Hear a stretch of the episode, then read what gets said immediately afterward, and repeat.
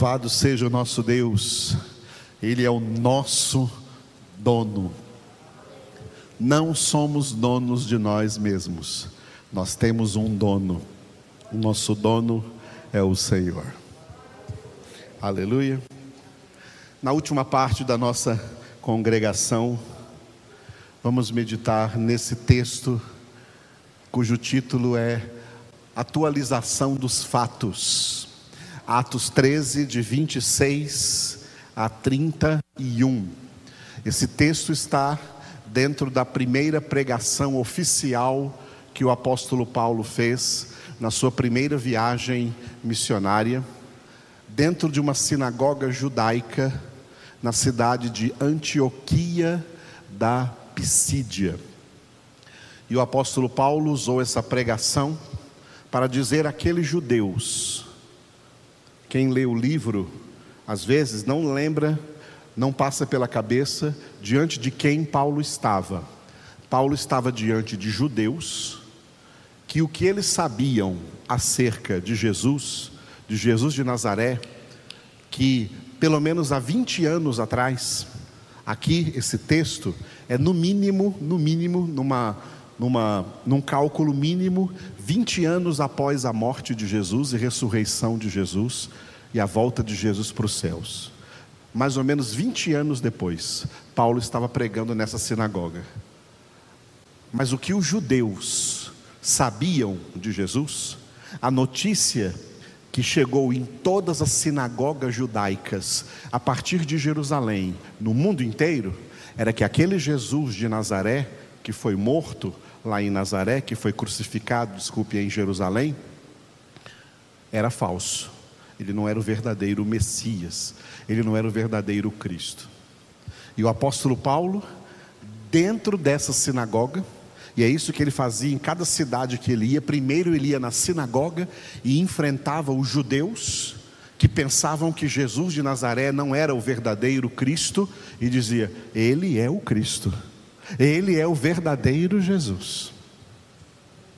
Essa é a atmosfera dessa pregação.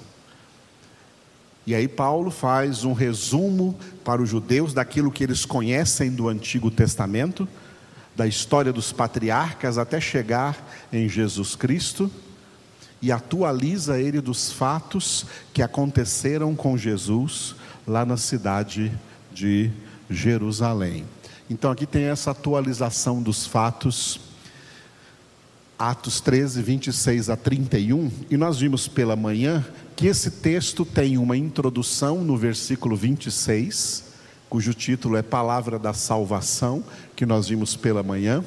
E vamos entrar agora no desenvolvimento desse texto aí, atualização dos fatos, que é um desenvolvimento do versículo 27 ao 31, falando sobre onde Paulo pregou, isso faz parte da pregação do Evangelho, pregar acerca da morte e da ressurreição de Jesus. Vamos ver como esse texto está dividido. Morte e ressurreição, versículos 27 a 31. Versículos 27 a 29 a morte de Jesus. Ele usa esses versículos para falar sobre a morte de Jesus. E usa os versículos 30 e 31 para falar sobre a ressurreição, a ressurreição de Jesus. Hoje nós vamos pegar esse texto sobre a morte de Jesus, versículos 27 a 29.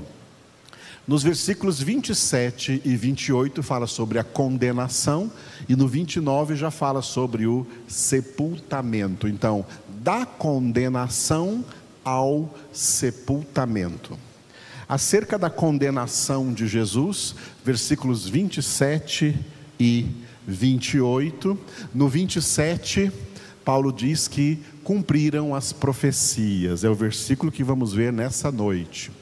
E no versículo 28, que pela graça do Senhor veremos sábado que vem, Jesus foi condenado sem causa, condenado sendo um inocente, tá?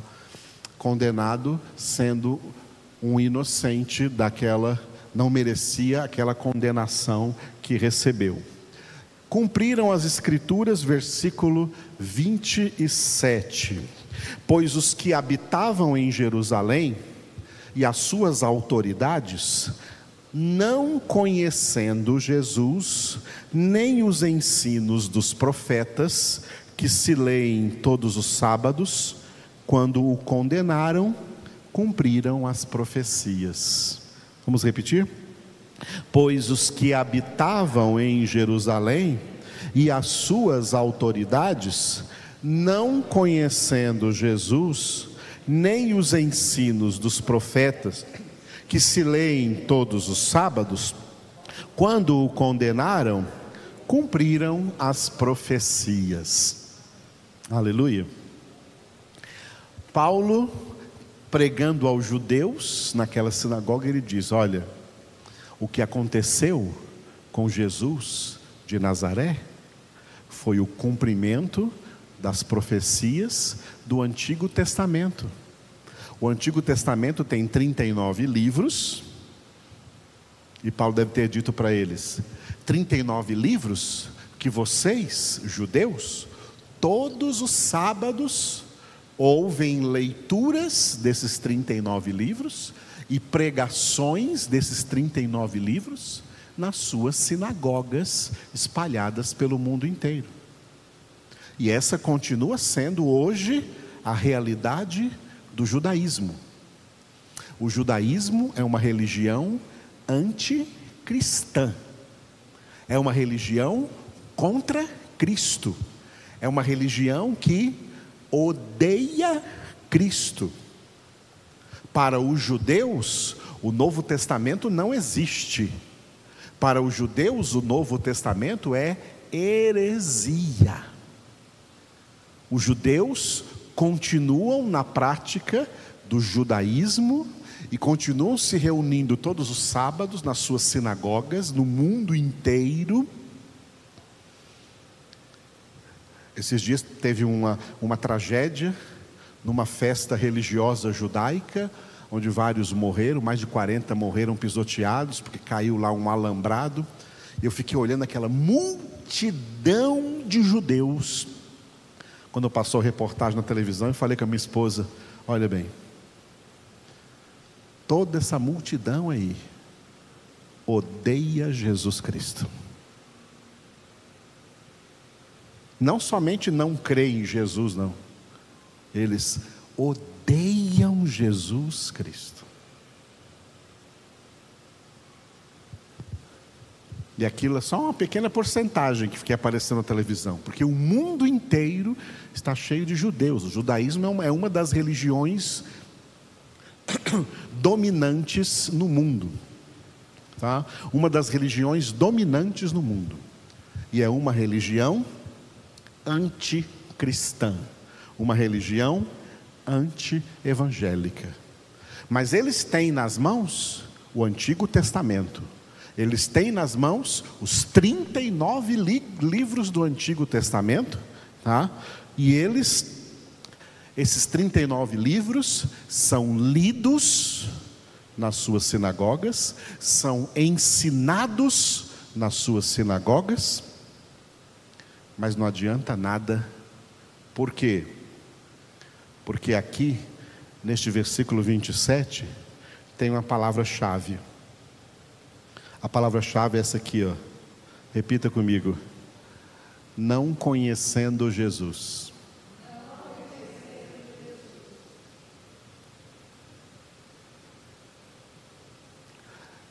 Tem gente que lê Bíblia, mas não adianta nada, porque não conhece Jesus.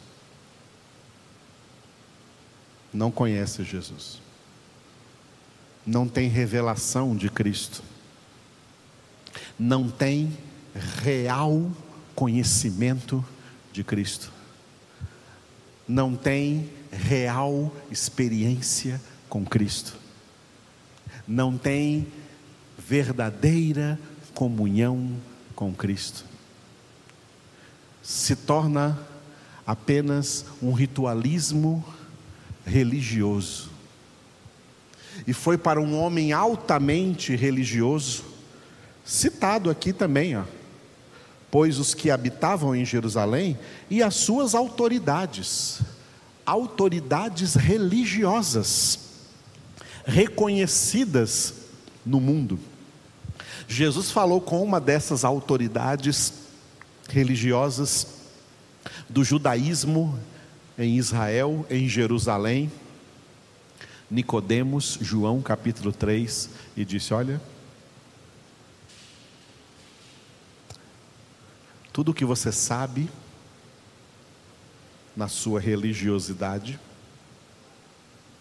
e Nicodemos era alguém que conhecia os 39 livros do Antigo Testamento, de Gênesis a Malaquias, muito bem.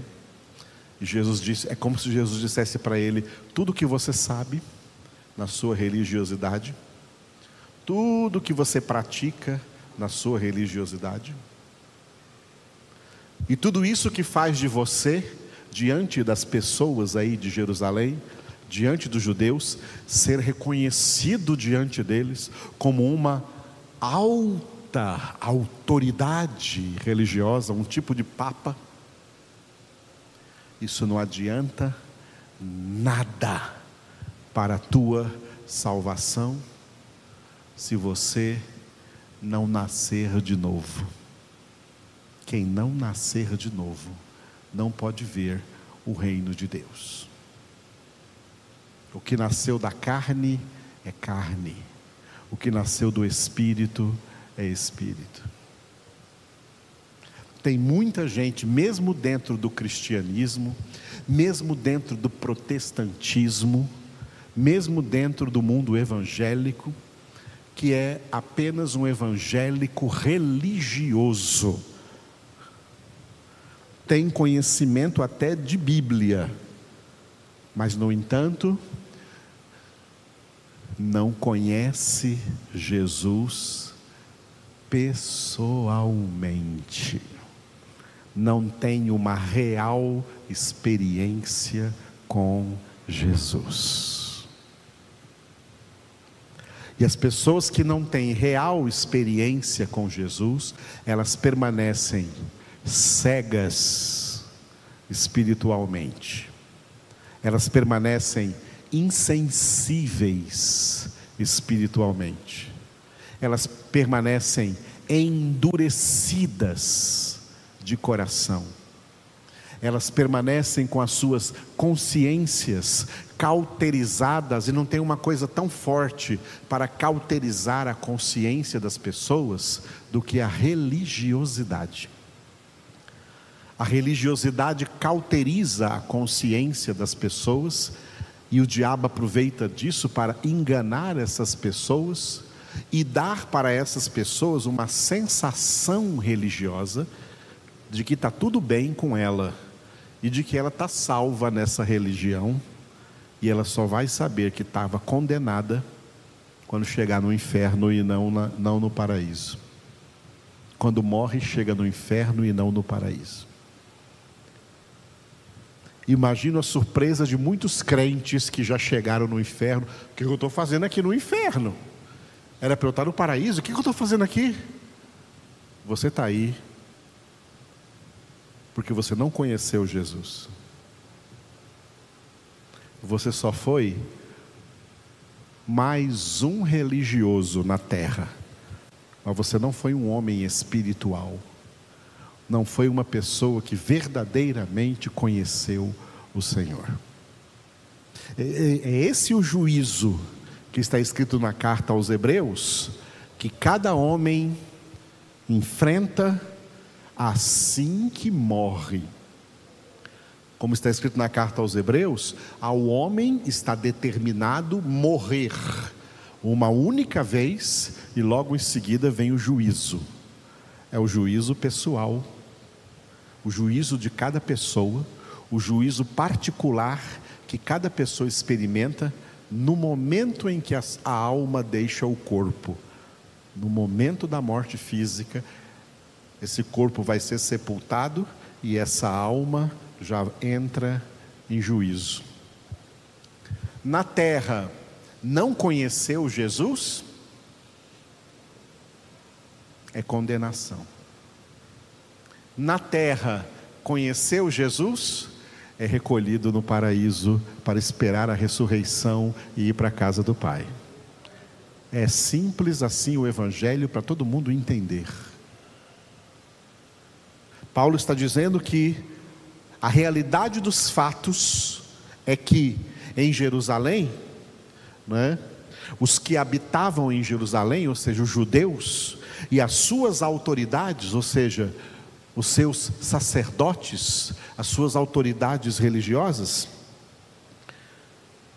não conhecendo Jesus, e nem os ensinos dos profetas, apesar deles serem lidos todos os sábados nas sinagogas, não conheceram Jesus. Não conheceram Jesus.